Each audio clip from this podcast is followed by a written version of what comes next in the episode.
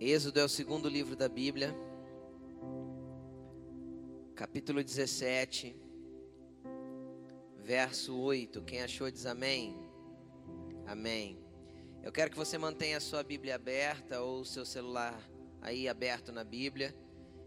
Nós vamos ler esse texto daqui a pouco. Eu quero compartilhar uma palavra com vocês antes. E preste atenção. Isso é o que Deus quer fazer conosco. Eu vou ler para vocês o que Deus tem de desejo e vontade e prazer em realizar na nossa vida. Nós vamos colocar aí no telão, ó, Êxodo 19, verso 4. Olha que interessante que está escrito aí. Acompanha aí no telão. Diz assim, ó: Vocês viram o que fiz ao Egito e como os transportei sobre asas de águia e os trouxe para junto de mim. Agora, se me obedecerem fielmente, guardarem a minha aliança, vocês serão meu tesouro pessoal entre todas as nações. Embora toda a terra seja minha, vocês serão para mim reino de sacerdotes e uma nação santa. Isso é o que Deus quer fazer na sua vida. Isso é o que Deus quer fazer conosco. E hoje eu quero falar com vocês a respeito de algumas coisas. Às vezes você que é mais atento à palavra de Deus e tem uma memória um pouquinho melhor. Você que usa a palavra que eu ministro aqui não como alimento, mas como mantimento. Às vezes você abriu o texto aí e percebeu que é o mesmo texto que nós lemos domingo passado. É isso mesmo. Nós vamos falar sobre o mesmo texto, outras coisas. Bem, eu quero que você preste atenção para que você entenda aonde Deus quer que você chegue. Deus é um Deus que quer fazer isso aqui com a gente. Ó. Deus não tirou o povo do Egito para levar o povo para o deserto ou para levar o povo para a terra prometida. Quem entende isso acha, ah, não entende a Bíblia. Moisés nunca chegou no faraó e falou assim: ó, deixa sair meu povo para que vá para a terra prometida. Nunca. Moisés chegava no, no, no faraó e falava assim: ó, deixa sair meu povo para que me adore no deserto. Deixa sair meu povo para que me preste culto no deserto. Deixa sair meu povo para que me encontre no deserto. E aí, quando o povo chega no deserto do Sinai, Deus dá uma palavra para eles e diz: Vocês são meu tesouro pessoal. Eu tirei vocês do Egito e transportei vocês sobre asas de águias e os trouxe para junto de mim. Deus não queria levar o povo para a terra prometida. A terra prometida era consequência de estar perto dele. Deus queria levar o povo para junto dele. Eu os trouxe para junto de mim. Esse é o desejo de Deus. Jesus não veio para a terra para te dar o céu. Céu não é o nosso destino. O céu não é o nosso destino. Pode falar isso para o seu irmão.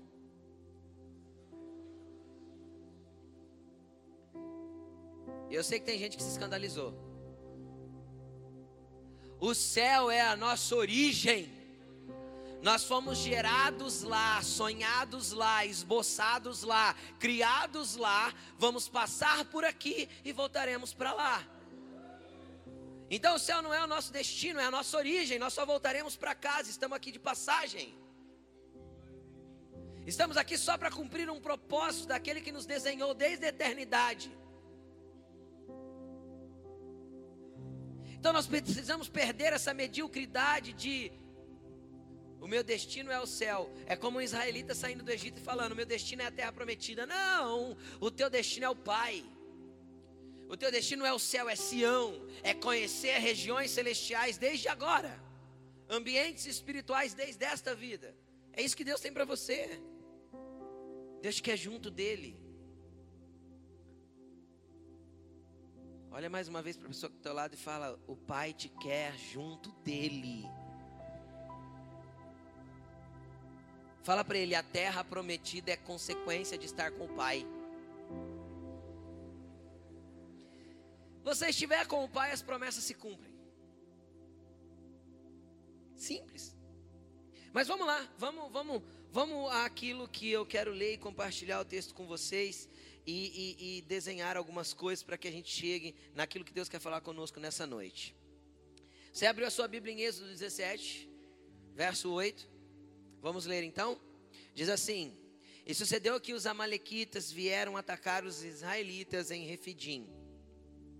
Então Moisés disse a, disse a Josué: Escolha alguns dos nossos homens e lute contra os amalequitas. Amanhã tomarei posição no alto da colina com a vara de Deus nas minhas mãos.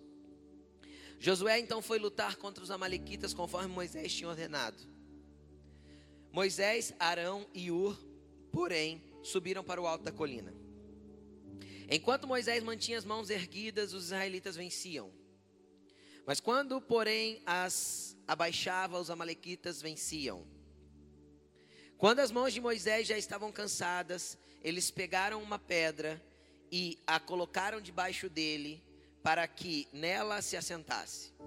Arão e Ur mantiveram erguidas as mãos de Moisés, um de um lado, de modo é, um de um, um de cada lado, de modo que as mãos permaneceram firmes até o pôr do sol. Josué derrotou o exército amalequita ao fio da espada.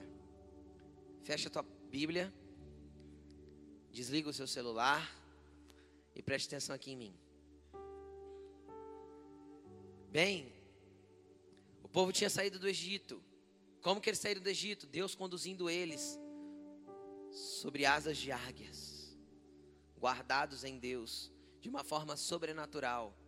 Eles saíram por um caminho que nunca tinha sido percorrido, foram para um lugar que era impossível se atravessar.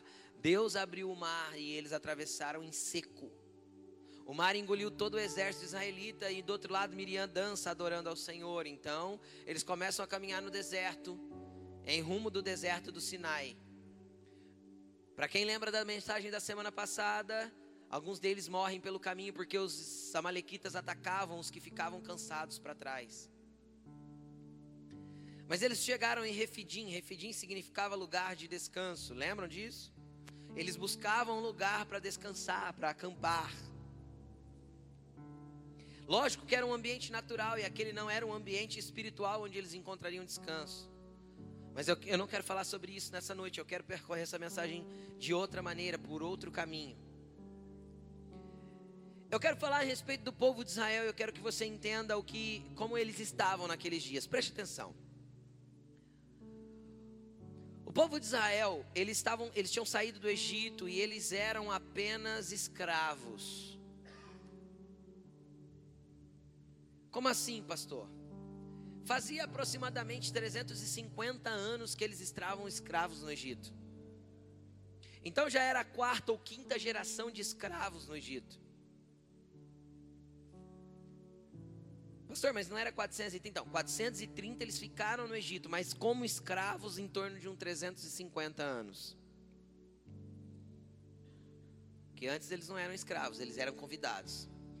Qualquer dia eu prego sobre isso de convidados a escravos. Mas vamos voltar para o que interessa. Imagina um povo que viveu como escravo a vida toda trabalhando em construção de tijolos e em construção de obras. Eles não sabiam empunhar uma espada, sabiam? Era um povo guerreiro? Não. Até esse tempo eles tinham organização de exército? Não. Logo mais à frente, você que é curioso, leia a Bíblia. Se você vai ver que logo à frente em Êxodo, Deus começa a organizar o povo de Israel por, por tribos, por fileiras, por exércitos, por famílias, e ele chama os exércitos, ele começa a chamar o povo de os exércitos de Israel. E ele organiza. Deus dá um, um tabernáculo e ele organiza três tribos, três tribos do lado leste, três do lado oeste, três ao norte, três ao sul, todas divididas certinho por famílias, cada uma com sua bandeira com seu estandarte na frente, a bandeira da tribo, toda identificada. Na hora que eles fossem para uma guerra, era para marchar um, depois o outro, depois o outro. Era tudo muito organizado. Deus colocou uma ordem sobrenatural sobre o povo de Israel.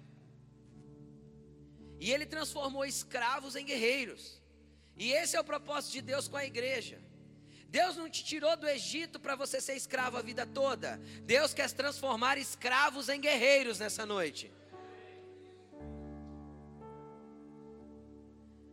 Mas eu fico imaginando a situação que essa nação estava. Eles saíram do Egito caminhando por um caminho que eles nunca tinham passado.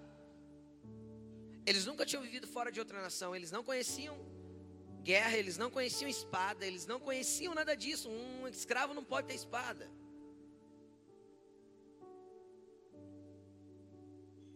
Eles nunca tinham empunhado armas de guerra. E antes de chegar no local que Deus estava levando eles, ou seja, ao pé do Sinai, o Monte Sinai, um lugar onde Deus ia manifestar-se para eles face a face, onde Deus queria se manifestar como Pai, eles enfrentaram a primeira batalha. Isso se parece muito com a nossa vida, porque no ambiente espiritual, o Egito simboliza o lugar da onde Deus nos arrancou. Os ambientes de escravidão que estávamos inseridos. Aí tem gente pensando, pastor, eu nunca fui escravo. Então, querido, você já foi escravo dos vícios, você já foi escravo da promiscuidade sexual, você já foi escravo da pornografia, você já foi escravo da mentira, você já foi escravo do egoísmo, da, da, da, do desejo desenfreado de, de consumo, do consumismo. Você já foi escravo e às vezes permanece escravo ainda de algumas coisas, mas muitas coisas nos escravizam. Pastor, como eu sei se eu sou escravo de algo? Tudo aquilo que você não consegue arrancar da sua vida com facilidade, você não é você que domina essa coisa, é essa coisa que te domina, então você se faz escravo dela.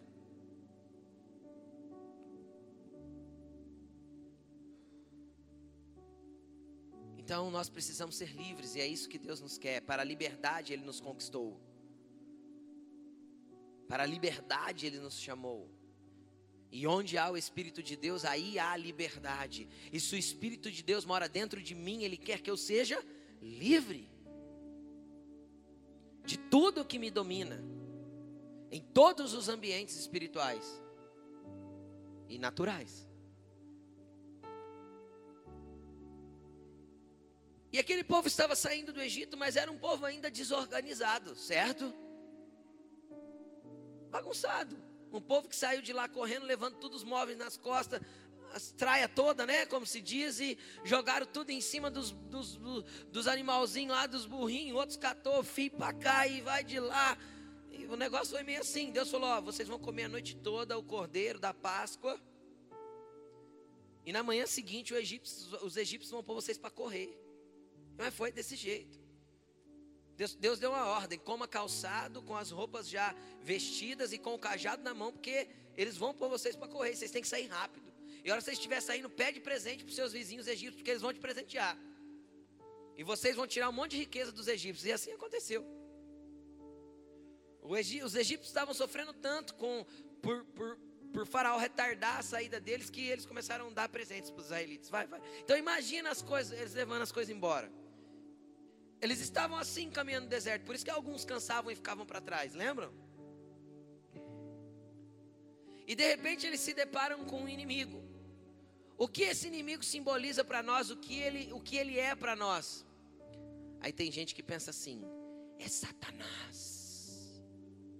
Querido, deixa eu te contar: Satanás, Jesus já venceu na cruz. Ele já foi derrotado desde que a cruz, desde que Jesus bradou na cruz, está consumado. Desde que Jesus desceu às profundezas da terra e tirou das mãos de Satanás a chave da morte e do inferno. Satanás só pode atuar na nossa vida sob legalidade. Quando nós permitimos algo, então nós abrimos brecha para o pecado, então ele tem legalidade para agir na nossa vida. Mas esses inimigos mostram algumas provas que nós passamos como cristãos. Tiago capítulo 1 fala assim: irmãos, não fiquem atribulados quando vocês estiverem passando por provações, porque isso é comum aos irmãos.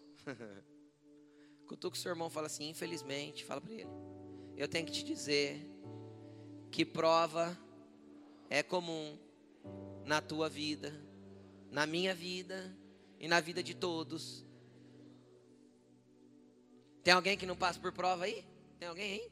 Que não passa por dificuldade na vida? Se tem, querido, pode ir para o céu, você está todo poderoso. Né? Todos nós passamos por dificuldades. Existem momentos de vales e existem momentos de montes, né? Momentos que nós estamos com graça, com paz, com tudo tranquilo, e momentos de dificuldade. Todos nós passamos por provações.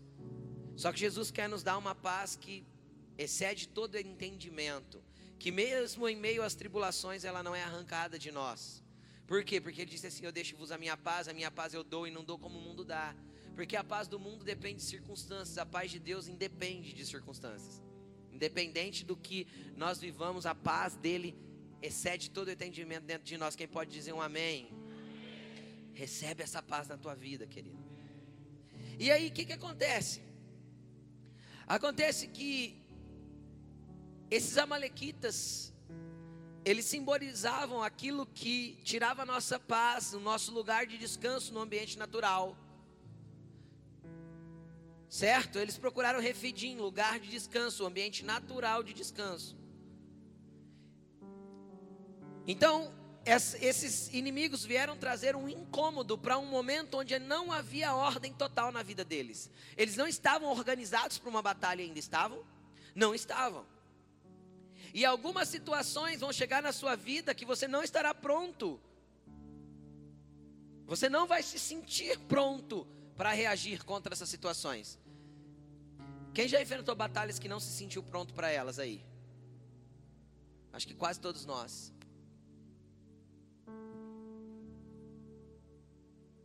E aí aconteceu algumas coisas quando esse inimigo chegou.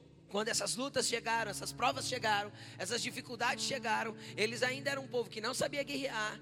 Eu estou falando para você que às vezes você está saindo do Egito recentemente, ou você ainda se encontra escravo de alguns vícios e está num processo de transição, de saída. Eu quero mostrar para você hoje um caminho de posicionamento. Ah, o tema da palavra dessa noite é posições da minha vida. Em que lugares eu tenho que me posicionar quando eu encontro lutas? E eu vou te falar, isso não é uma palavra para você usar apenas hoje, é uma palavra que você pode usar a tua vida inteira. Então, se você quiser tomar nota dos passos que eu vou te dar aqui, você vai ser edificado a tua vida inteira por isso que eu vou falar hoje. O que, que aconteceu? A primeira coisa que Moisés falou quando o inimigo chegou: Josué, você vai pegar alguns dos homens e você vai para a batalha. Josué era guerreiro? Não. Josué tinha experiência? Não, era um jovem. Josué devia ter, eu acho que ele tinha no máximo 20 anos. Porque se eu não me engano, quando ele. É, ele tinha uns 20, 25 anos no máximo. Estou fazendo as contas aqui na cabeça. Eu tiro base pela idade que ele entrou na terra prometida, 40 anos mais tarde. Então ele tinha uns 20, 25 anos no máximo. Ele tinha mais de 20 com certeza, porque homens abaixo de 20 não entravam em guerra. Era de 20 para cima, era a contagem de Deus, sempre. A maioridade é a partir dos 20, biblicamente dizendo. E o que, que aconteceu? Aconteceu que Deus falou para José: José, pega alguns homens e vai para a guerra. O que, que isso significa para nós? Significa que ficar em casa com depressão não adianta. Significa que não se mover e fazer alguma coisa não adianta. Significa que chorar, ficar chorando porque a luta chegou, não adianta. Significa que ficar lá, oh, Senhor. Existem algumas coisas que temos que fazer, algumas espadas que temos que pegar. Nós nunca pegamos, nunca guerreamos, nunca estivemos na frente de uma batalha, mas é hora de pegar a espada. Pega a espada, escolha alguns e vão para a batalha. Vamos para a guerra. E as, situ as situações que cercam a nossa vida, não adianta eu, eu falar para Deus assim: Deus, eu quero tanto mudar de emprego. Mas você não distribuir currículo, não ir atrás, não conversar, não procurar as pessoas que podem te ajudar, não se movimentar de uma forma para que aconteça. A primeira ordem foi: Josué, pega a espada, pega alguns homens e vai para a guerra. Posicionamento natural. Existem coisas que nós temos que fazer no ambiente natural que Deus não fará por nós. Será que você conseguiu me entender? Existem algumas coisas que temos que fazer em ambientes naturais que Deus não fará por nós. Nós temos que nos posicionar e nos mover e levantar e lutar para que nós alcancemos aquilo que precisamos alcançar a vitória e vencemos o inimigo, as lutas que cercam a nossa vida, as provações que vêm contra nós.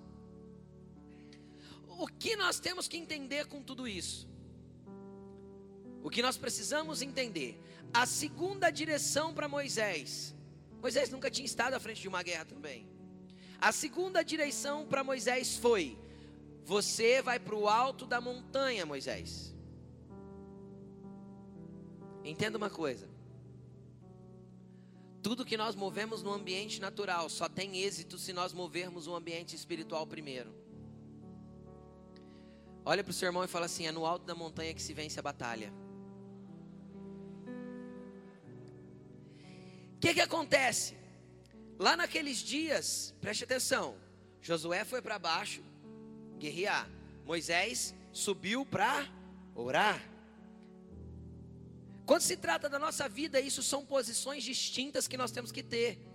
Eu tenho que ter o posicionamento de Josué, mas eu tenho que ter o posicionamento de Moisés. Eu tenho que ir para a batalha natural sem sair da montanha do ambiente espiritual. Porque não adianta nada eu entrar no quarto, fazer duas horas de oração e eu sair do quarto e xingar o primeiro que passa na minha frente e o primeiro que não faz do jeito que eu pensava e sair brigando e tentando as coisas com a força do meu braço. Eu tenho que me movimentar no natural, mas eu vou me movimentar no natural conforme o ambiente espiritual me deu ordem para fazer. Enquanto Moisés estava com a mão levantada, se movendo no espiritual, o povo prevalecia. Quando ele abaixava a mão, o povo de Israel começava a perder a batalha. Isso mostra o que? A batalha não é vencida lá embaixo com Josué, a, a batalha é vencida lá em cima, no alto da montanha.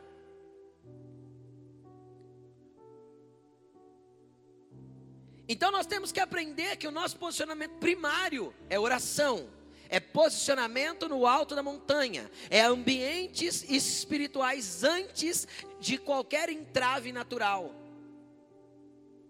e durante todo o entrave natural. O problema é que nós estamos acostumados a ser cristãos de uma forma muito rasa, e essa é a realidade. Nós nos acostumamos com a superfície, ficamos satisfeitos com ela. Deus não te quer na superfície, Ele quer, mergulho, Ele quer você mergulhado nele e na presença dEle. O problema é que nós, como cristãos, usamos algumas chaves ou alguns interruptores. Então nós temos aqueles interruptores igual de tomada, aqueles que tem três, sabe? Assim.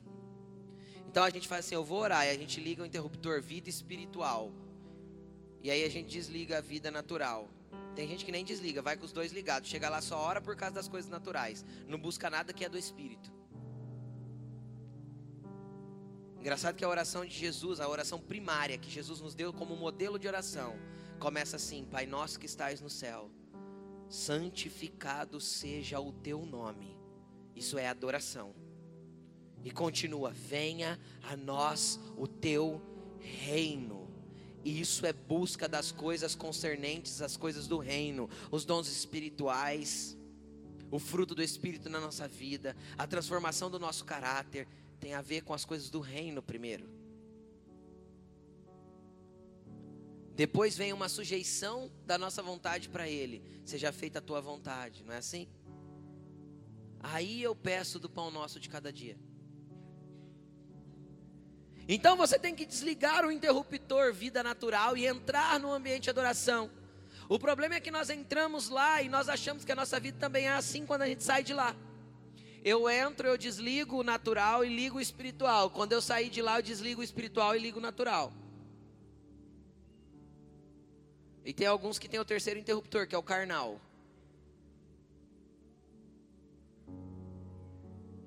Jesus disse assim, ó: Vigiai e orai. Em nenhum lugar, ele falou isso umas cinco ou seis vezes no Novo Testamento, nas palavras, nos evangelhos. Só que nenhuma vez eu, eu vi escrito assim, ó, orai e vigiai. Todos está escrito vigiai e orai. Por quê? Porque não adianta você orar duas horas e não vigiar nenhuma. Se você orou duas horas, você tem mais 22 para vigiar. Você entendeu ou não? Se você ora 15 minutos, você tem mais 23 horas e 45 minutos para vigiar.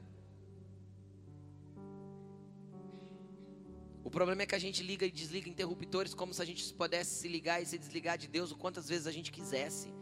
E isso é uma vida rasa no cristianismo. A gente acha que lutar como Josué lutou, com a força da espada, é fazer as coisas do nosso jeito. Não é, querido. É ir para a batalha sim, mas sob orientação do Santo, sob orientação da palavra de Deus, sob orientação do Todo-Poderoso, sob direção daquilo que Ele quer que nós façamos. E do jeito que tem que ser. É legal, é legal, eu faço. É ilegal, eu não faço. Por quê? Porque a minha Bíblia me proíbe. Porque o meu rei não gosta disso. Porque ele abomina esse tipo de coisa. Então eu tenho que saber me posicionar. Eu tenho que saber me colocar na batalha do jeito certo, porque eu tenho que andar na batalha natural, mas no ambiente espiritual ao mesmo tempo. Em cada cliente que eu entro, eu oro. Em cada lugar que eu piso a planta do meu pé, eu declaro uma palavra. Eu estou tomando posse deste lugar para manifestar o teu reino, Senhor. Mas a gente se acostumou a, a, a ligar e desligar ambientes natural, espiritual. A gente não mistura as coisas. Não tem como desmisturar. A realidade é essa. Se você consegue desmisturar, porque você nunca misturou. É porque você sempre viveu. Eu vou na igreja de domingo cumpro o meu rito de religiosidade e vou embora para casa. E amanhã? Amanhã eu sou eu mesmo. Põe a faca nos dentes e saio atropelando todo mundo. Minto para quem tiver que mentir, piso em quem tiver que pisar, humilho quem tiver que humilhar, mas eu conquisto. E Deus é comigo. Não é não. Não é não. É você que está sozinho. E aí o que, que acontece? O primeiro ambiente é no natural. Nós temos que também nos mover, não adianta. Só ir para o quarto. Orar. Deus, eu preciso vencer essa prova da minha escassez financeira. Eu vou orar. E eu sei que você vai mandar alguém aqui me trazer dinheiro. Deus pode até mandar. Se ele souber que você está fazendo tudo que é possível e não está dando, não está sendo o suficiente. Aí ele manda. Se você está fazendo tudo que é possível e não está sendo suficiente, Deus manda a gente lá na tua porta para te levar cesta básica, dinheiro, para mandar consertar seu carro, para te dar um telefone. Ele faz essas coisas assim, ó, toda hora. E faz mesmo. Mas desde que você esteja fazendo o natural, pegando a espada, indo para a guerra, mesmo sem entender direito o que é a guerra, você esteja fazendo tudo que é possível e se posicionando no ambiente espiritual também. Então Deus pode mandar recursos de maneira sobrenatural. Deus não tem problema em fazer cair dinheiro do céu. Ele é dono do ouro e da prata. Eu costumo brincar que o ouro que tem aqui na terra, que a gente cavuca, cavuca, cavuca para achar ouro, não é assim? Então, quando Deus terminou a construção do céu, ele deu uma varridinha lá, né, para terminar a obra, ele varreu as ruas, jogou a sujeira aqui na terra. Aí caiu uns migalhinhas de ouro, é a gente ficar procurando. Lá as ruas são de ouro, filho. Os portões são de pedra preciosa. Deus lá tem problema com dinheiro. Deus lá precisa do teu dinheiro. Deus não precisa do teu dinheiro, não. Deus precisa da tua fidelidade para poder te abençoar. Isso é brincadeira, tá? Não vai falar, o meu pastor falou. Ainda bem que tá filmando, ó, eu tenho prova, tá filmando hoje. Meu pastor falou que os anjos varreram o céu e jogaram os ouro aqui para baixo. É só brincadeira, tá, gente? Voltando, o primeiro ambiente espiritual é aquele que eu vou à guerra. O segundo, que eu me posiciono lá em cima do monte. Aí vem uma coisa, quando eu me posiciono do monte, e eu começo a orar em prol de uma causa, eu começo a me mover no natural e orar e buscar no espiritual. E aí eu venho para as vigílias, e eu faço jejum, e aí eu luto. Existem alguns momentos na vida em que eu vou me sentir cansado, mesmo no ambiente espiritual. Eles estavam em Refidim. Refidim significava o quê? Lugar de descanso. Mas Moisés se cansou no alto do monte. Ele posicionado espiritualmente, ele sentiu canseira. O que puseram para ele sentar? Uma pedra. Terceiro lugar, terceiro posicionamento que você tem que estar: descansando em Deus, descansando na rocha que é Cristo, descansando na estrutura da tua vida, na base sólida que te sustenta durante os momentos difíceis. Então eu tenho que ir à guerra, eu tenho que me posicionar em oração. E quando eu canso, eu descanso em Deus. Eu não estou falando de ambientes naturais, porque você está cansado no natural, tira férias. Às vezes faz cinco anos que você está vendendo suas férias, não pode fazer isso. Eu falo sério. Porque quem criou as férias foi Deus. Quem criou o descanso foi Deus. Deus criou. Deus mandou o povo descansar uma vez por semana. Deus mandou eles fazerem quatro festas anuais, que davam um mês ao todo, 28 dias. Era sete dias cada festa. Isso dá 30 dias parados, festejando e celebrando ao Senhor. Isso é férias. Ele mandou o povo trabalhar seis anos, e depois de seis anos, o sétimo ano, na terra descansava. Ele mandou o povo trabalhar 49 anos, no 50 ano era jubileu, dia, tempo de restituição. Deus criou isso. Então tire, uh, cansado fisicamente, humanamente, tira férias. Eu não estou falando de descanso natural. Descanso natural é refidinho.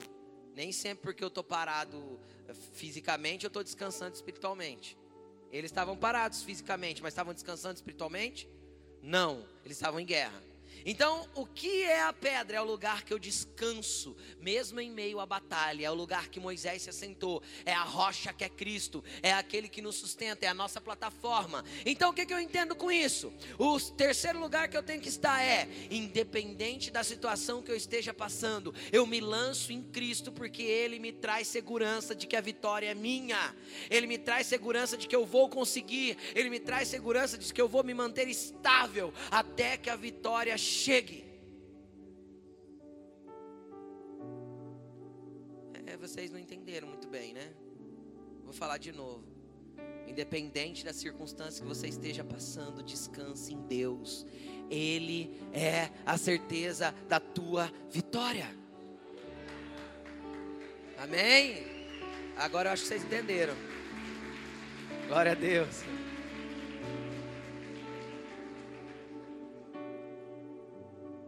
Quarto lugar.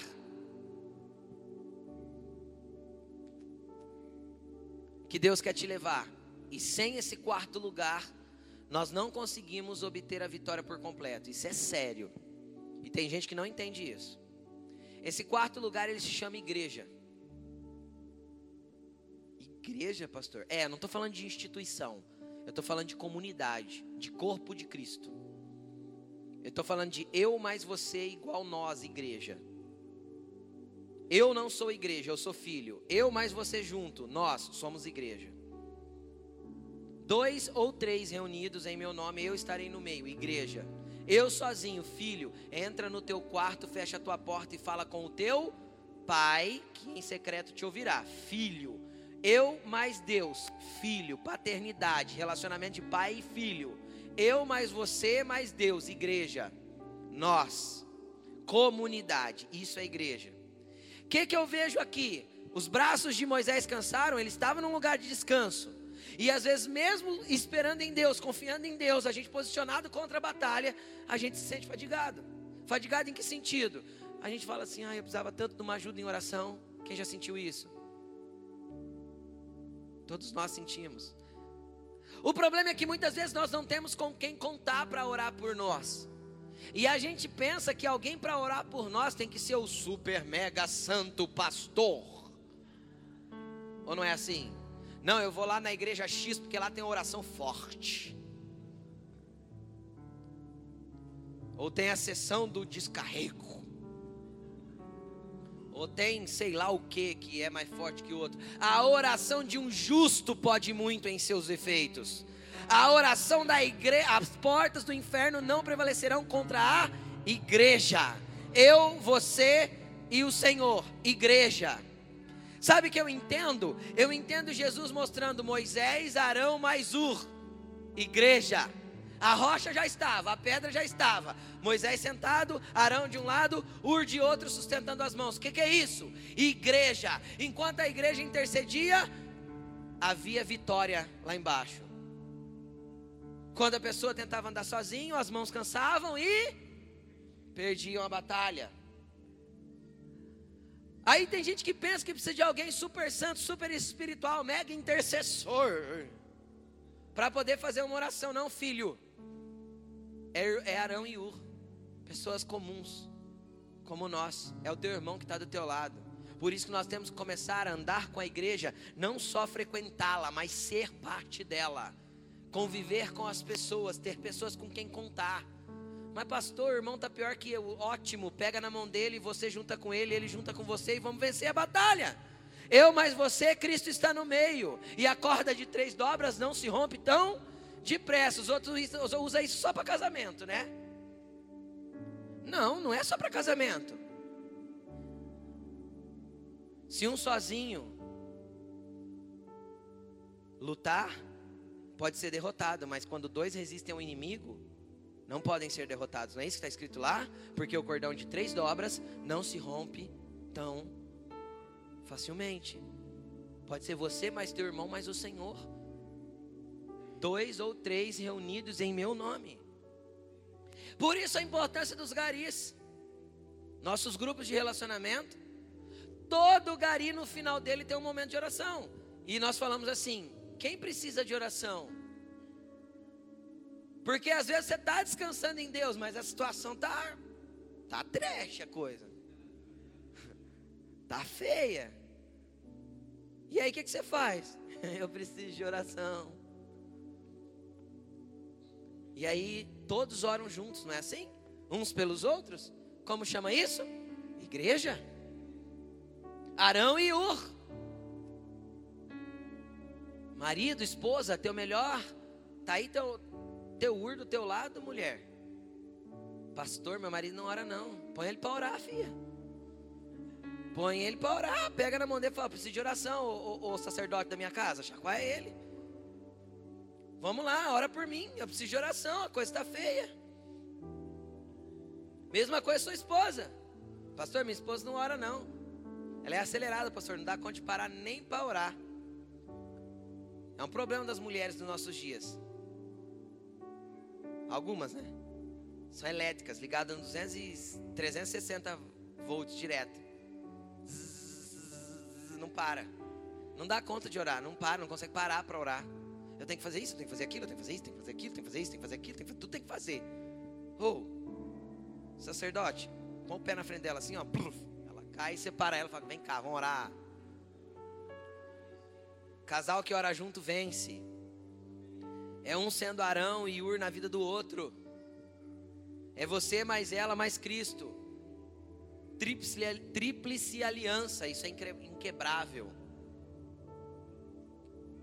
Então posicione-se. Você precisa da igreja. Não seja lá um cavaleiro solitário, uma pessoa que vem aqui e acha que é melhor vir aqui que ninguém me vê. Deixa eu falar uma coisa: tem pessoas aqui assim hoje. Tem porque o Espírito diz que tem. Às vezes você é uma pessoa que foi traumatizado pela igreja. A igreja te feriu, te machucou. Pastores te machucaram porque não souberam ser seus pais espirituais, foram seus ditadores. Filho, a mesma igreja que te machucou vai te curar, diz o Senhor. Sabe por quê? Porque Tiago está escrito: confesse os seus pecados uns aos outros para que haja cura. Então volte para a casa do Pai. A casa do Pai tem irmãos. Não dá para caminhar uma vida cristã sozinho. Nós temos que nos posicionar nas nossas guerras pessoais. Nós temos que nos posicionar no monte. Nós temos que descansar em Deus, mas nós precisamos das pessoas.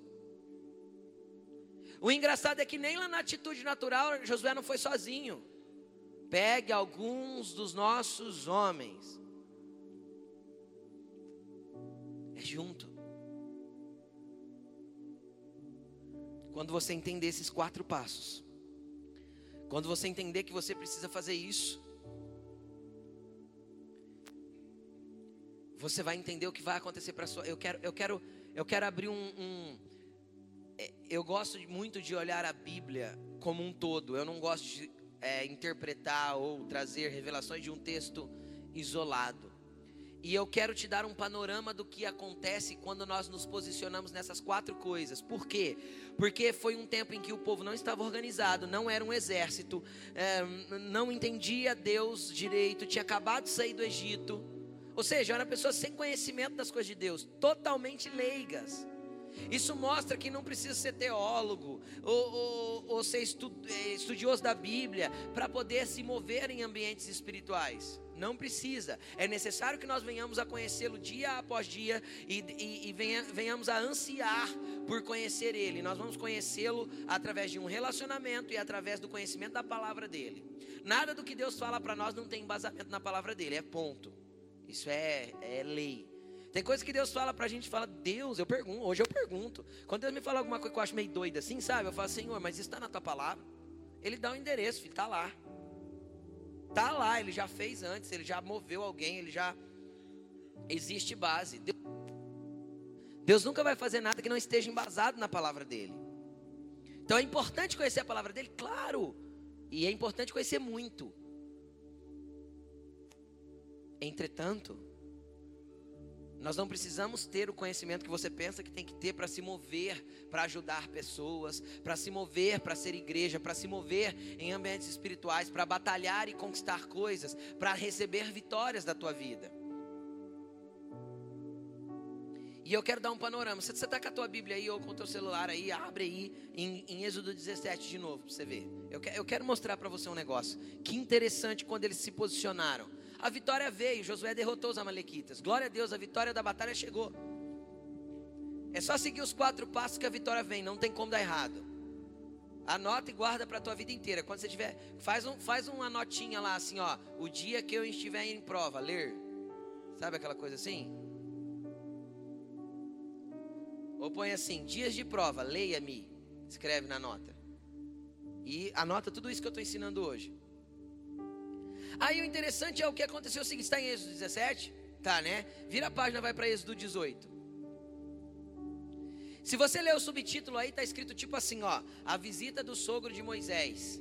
Ou o sogro de Moisés leva a sua mulher e seus filhos. Ou a visita de Jetro, que era o nome do sogro de Moisés. Alguma coisa desse tipo está escrito aí, não tá? No subtítulo do capítulo? Então tá bom. Vira para o capítulo 19 agora. O subtítulo do, do capítulo 19 é mais ou menos assim: ó, Israel chega ao Monte Sinai, ou o povo chega ao Monte Sinai, ou, ou a glória de Deus é manifesta no Monte Sinai, alguma coisa desse tipo aí, não é isso aí que está escrito no subtítulo? Não é? Êxodo 18 e Êxodo 19? O que, que isso quer dizer? Preste atenção. Como eles se posicionaram certo diante do primeiro inimigo, se posicionaram agindo, orando, descansando e juntos, igreja, Deus pode começar a entrar com um tempo de transformação na vida deles. O que, que aconteceu no capítulo 18 com Jetro? Deus primeiro trouxe um, um tempo de ordem natural. Deus quer trazer ordem para a sua vida e aquilo que está fora de ordem, Ele quer extirpar da tua vida. Deus não é Deus de desordem, mas de paz. Onde há desordem, não tem paz de Deus. Então Deus quer colocar em ordem a tua casa, Deus quer colocar em ordem o teu casamento, Deus quer colocar em ordem a tua vida financeira, Deus quer colocar em ordem os seus filhos, Deus quer colocar em ordem tudo o que cerca a tua vida natural. Só que é necessário se posicionar com aquelas quatro atitudes antes. Porque como eles se posicionaram certo, a luta passou, mas automaticamente em seguida veio um tempo de ordem. Porque é um tempo de ordem. Vou te, vou te explicar o que aconteceu. Chega na tua casa e leia. Seja curioso em nome de Jesus. Êxodo 18, o que, que aconteceu? Jetro chegou, sogro de Moisés. Trouxe a esposa dele e os filhos. Zípora, esposa de Moisés. Aí o sogrão ficou acompanhando um dia de trabalho de Moisés.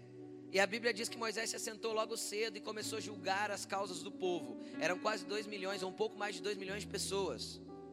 Esse povo tinha problema, gente. Problema, mas problema dos mais problema que tudo. Problema. Certo? Todo tipo de problema esse povo tinha. E eles traziam os seus problemas para Moisés.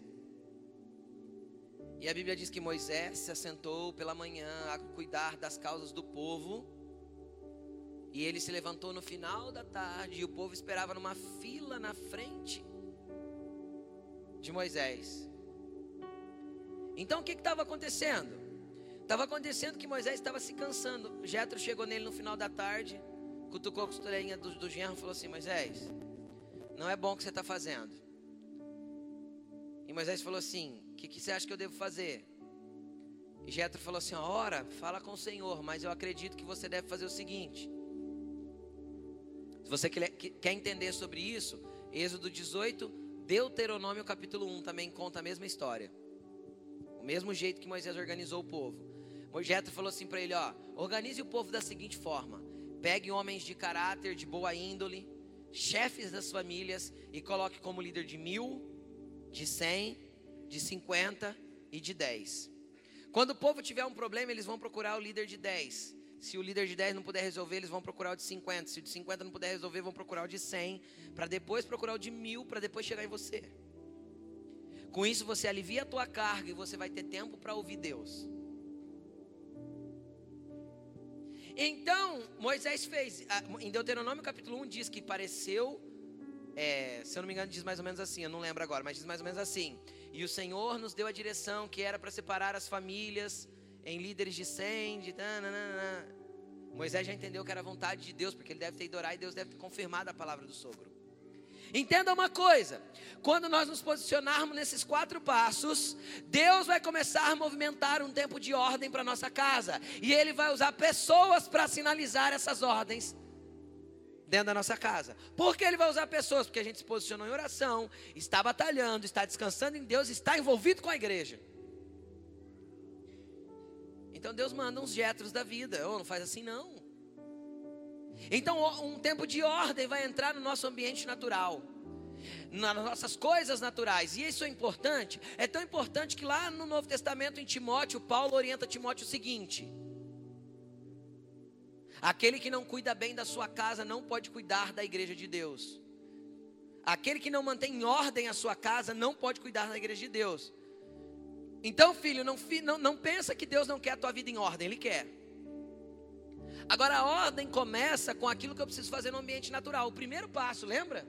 Lembra o primeiro passo lá de Josué, se mover no ambiente natural? Pastor, eu dizimo, eu oferto, eu primicio, eu dou esmola, eu faço tudo que a Bíblia manda, pastor, tudo. Pastor, não sobra, pastor, não dá certo, minha vida financeira está um caos. É lógico, filho, o devorador da tua vida não é Satanás, não, você mesmo. Você gasta mais do que ganha, não faz um controle, não põe numa planilha, não sabe quando pode gastar, quando não pode. Teu cartão de crédito tem um limite maior do que você dá conta de pagar, e você usa ele inteiro. Quer dizer, não, não precisa, Satanás fala assim, ah, não precisa mandar devorador para você não, pode deixar. Ele se vira sozinho. Não precisa não que ele se vira sozinho, pode deixar que ele abra a cova para ele mesmo. Existem coisas que nós temos que colocar em ordem primeiro e nós temos que mover como Josué, espada na mão. Faz uma planilha, controla os gastos. Procura lá no teu Play Store, no teu App Store lá, procura lá assim, ó, controle financeiro. Tem um monte de aplicativo que vai te ajudar. Usa o Excel. Faz alguma coisa, pelo amor de Deus. Mas controla aquilo que precisa ser controlado, organiza aquilo que tem que ser organizado. Pastor, minha casa não dá certo. Qual foi a última vez que você orou junto com a sua esposa? Nunca orou junto com seu marido? Qual foi a última vez que vocês tiraram um tempo em família para passar um tempo juntos com alguma coisa que edifica? Você quer que a tua casa dê certo como? Existem coisas que nós temos que fazer no natural e Deus quer pôr a coisa em ordem. Por que, que Ele quer pôr a coisa em ordem? Para chegar no capítulo 19. O que, que aconteceu do capítulo 19 em diante? Deus começou a manifestar a sua glória para o povo de Israel. Então você quer andar debaixo da glória de Deus, com o poder manifesto da glória dele na tua vida, você quer que a glória dele se manifeste na tua vida, coloque a sua casa em ordem. Não existe glória derramada onde não há ordem. A ordem veio antes da glória. E quando a glória veio, então Deus colocou mais ordem ainda. Aí ele montou um exército, deu um tabernáculo, ele colocou leis, ele organizou tudo. Só que teve coisas que Moisés teve que fazer, capítulo 18, para que a partir do 19 um ambiente de glória de glória de Deus descesse. E lá no capítulo 19 está aquele texto que eu li primeiro com vocês, 19 versículo 4. Olha o que Deus promete para o povo: vocês vieram para mim. Vocês vieram, viram o que eu fiz ao Egito e como tirei vocês de lá sobre asas de água e trouxe junto de mim. Quando ele coloca ordem na tua vida, ele vai dizer: ó, agora me obedeça fielmente, guarde a minha aliança, e vocês serão o meu tesouro pessoal entre muitas nações. Embora toda a terra seja minha, vocês serão um reino de sacerdotes, uma nação santa. É isso que Deus quer que a igreja dele seja.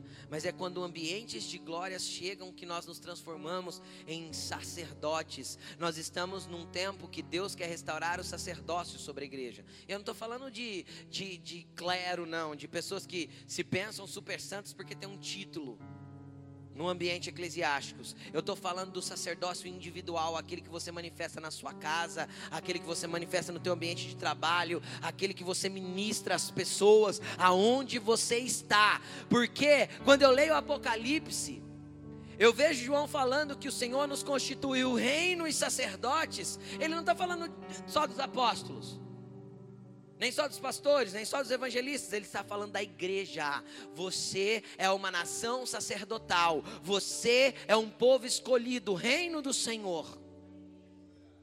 O problema é que nós ficamos clamando para que o reino se manifeste. Entenda, filho, você, como filho, clama pelo reino, só que a terra geme aguardando a manifestação dos filhos.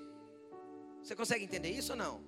O reino só vai se estabelecer na terra quando filhos agirem como sacerdotes do reino. Então tem gente que pensa que orando vai manifestar o reino. A oração manifesta o reino em mim. A minha ação manifesta o reino na terra. Nessa hora você podia falar um amém.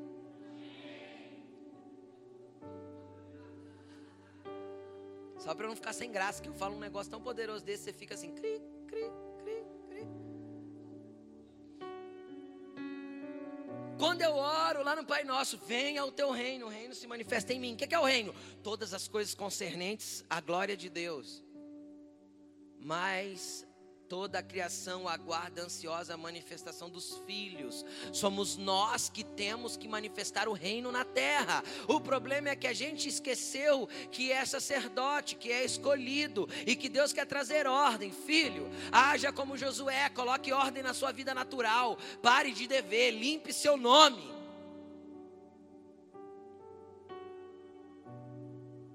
Vendo que precisa vender, mas põe a tua casa em ordem. Para de manter a pompa de uma vida que você não pode ter mais porque seu salário caiu.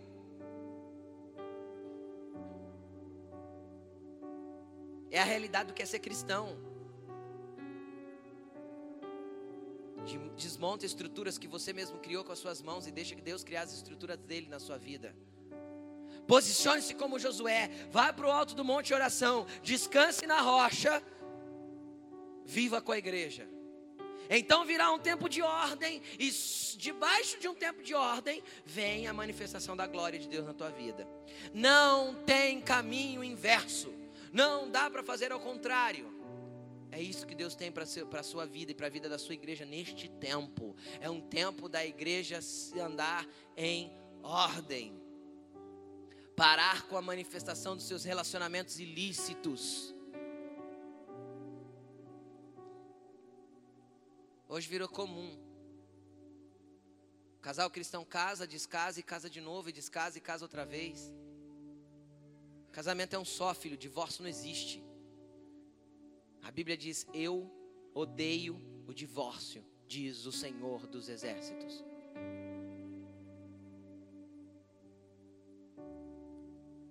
Não há mais diferença entre o que serve e o que não serve. A Bíblia diz que era para ter. Então verão a diferença do que serve e o que não serve. Não tem mais diferença. As pessoas se dizem evangélicas, mas vivem do jeito que querem, da forma que querem. Tem gente que fala assim, na hora que está fazendo entrevista: qual é a sua religião? Eu sou evangélico. Já risca do currículo, porque não, não contrata. Por quê? Porque é bom de falar e ruim de fazer. Essa é a igreja que nós temos que restaurar nesse tempo. Uma igreja que precisa ser diferente, que precisa ter princípios. Não anda com o carro com documento vencido, não. Sabe por quê? Porque se a polícia te parar, você não tem direito de falar nada para ela. Vai preso e pronto, acabou. Então você não deve andar com o carro documento vencido, você não deve andar com a sua carta vencida. Pastor, não tem dinheiro para fazer o documento do carro, vende ele. Anda de ônibus. Ou compra um bem mais velho. É a realidade do que nós temos que viver. Nós temos que andar corretos. E não tem como eu minimizar esta palavra, é Bíblia. Deus quer que nós sejamos filhos, e como filhos de Deus, não dá para andar de qualquer jeito. A ministração de hoje no louvor foi paternidade, mas como ser filho de um Deus Santo quando eu ando torto? Como manifestar o reino quando eu não represento o reino?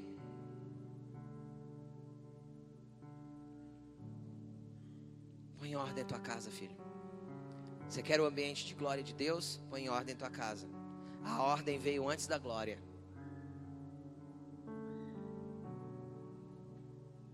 E isso é um contexto bíblico, não é só nesse texto que eu falo. Como eu sei? Depois que Davi pôs em ordem a formalidade do culto, então a glória de Deus veio sobre o tabernáculo de Davi. Depois que Salomão pôs em ordem o templo, construiu e colocou em ordem o templo, então a glória de Deus veio sobre o templo. Vocês estão entendendo isso ou não? Isso é uma regra. Depois que Elias colocou em ordem o altar de Deus que estava em ruínas, então o fogo de glória desceu sobre o altar. Sem ordem não há glória.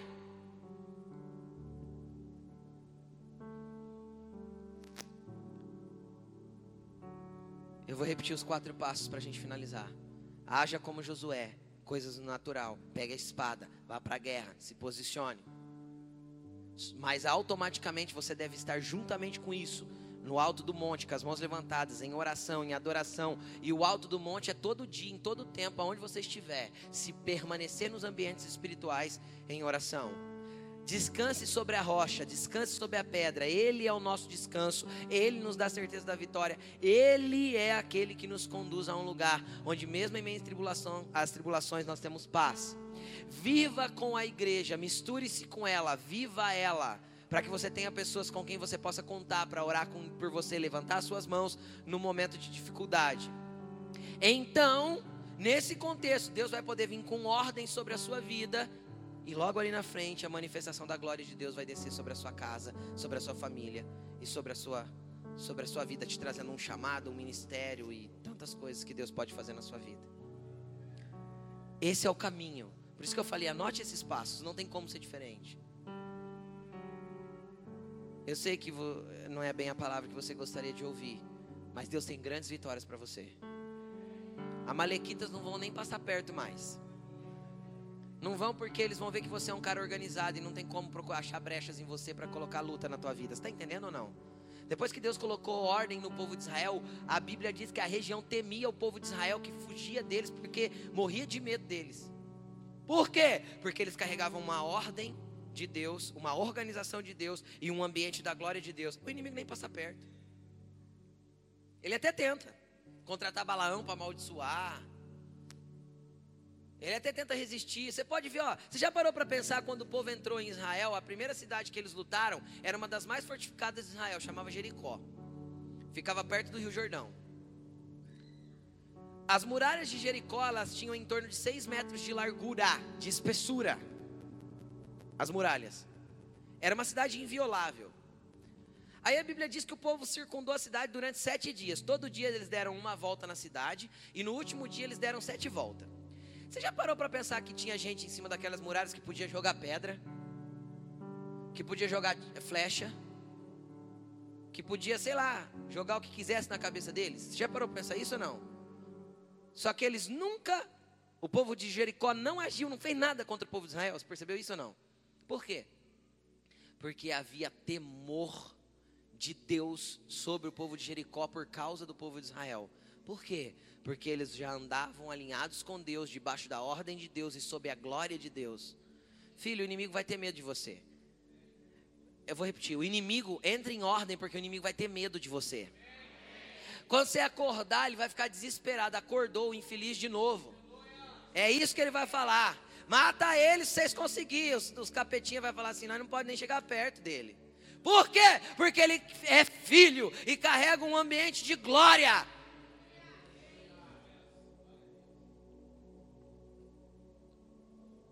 Coloque-se de pé.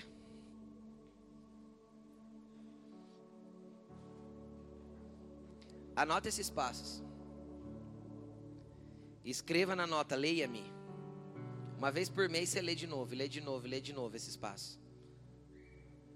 Às vezes você vai falar assim, mas pastor, eu não anotei, não tem problema. Quarta ou quinta-feira está no YouTube. Você assiste e anota. Viva isso. É assim que Deus quer que a sua igreja viva, porque quer fazer da sua igreja uma nação de reino e sacerdotes. Eu não vou chamar ninguém para um apelo hoje, porque essa palavra não é para um ou para quem se sentiu tocado. Essa palavra é para todos nós, incluindo eu e você. Feche os seus olhos e comece a falar com o Pai. Comece a falar com o Pai, comece a falar, Senhor, eu estou aqui. E comece a expor para Ele: a minha casa está em desordem, a minha vida financeira está em desordem. Sei lá, comece a falar com ele aquilo que precisa entrar em ordem na sua vida.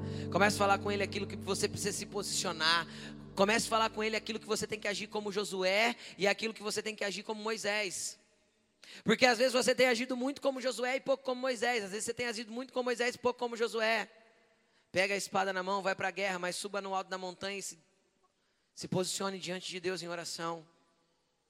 Começa a falar com o Senhor quais são os lugares que você não tem conseguido viver. Às vezes o teu lugar que você não consegue estar é o lugar de descanso nele. Você entra em desespero por tudo. Fala para ele, Senhor, eu sei que o Senhor era a minha paz e eu quero entender e estar tranquilo e descansar em ti.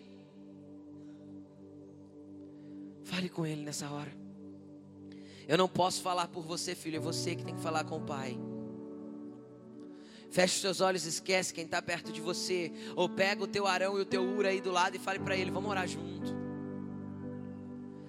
Comece isso agora. É tempo de se posicionar em Deus. É tempo de se mover como Deus quer que você se mova. Fale com Ele. Abra sua boca e fale, igreja. Ele quer ouvir a tua voz.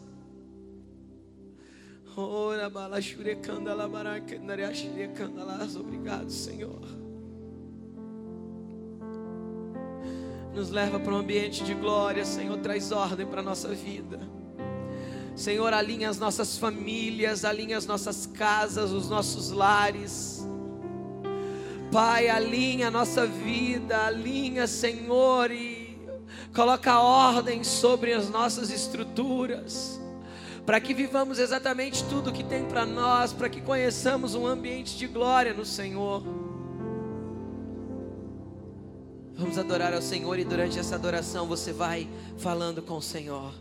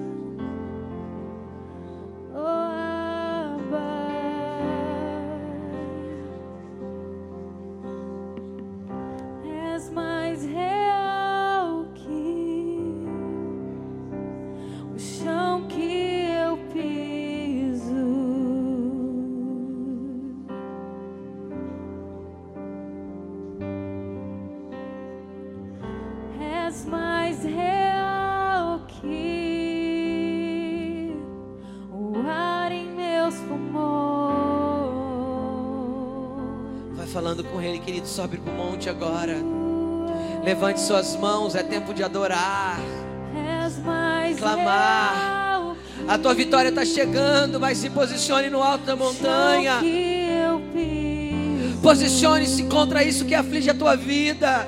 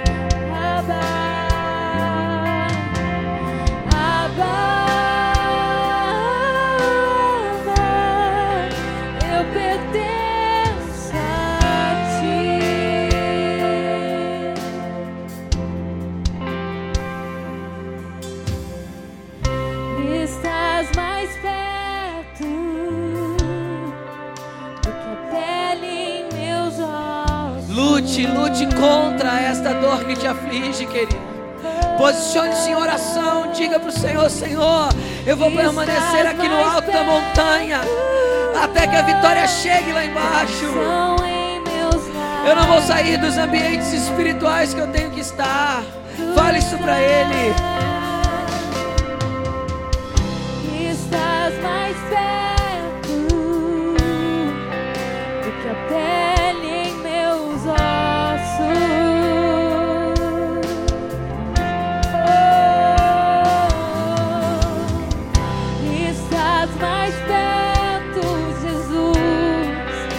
Canção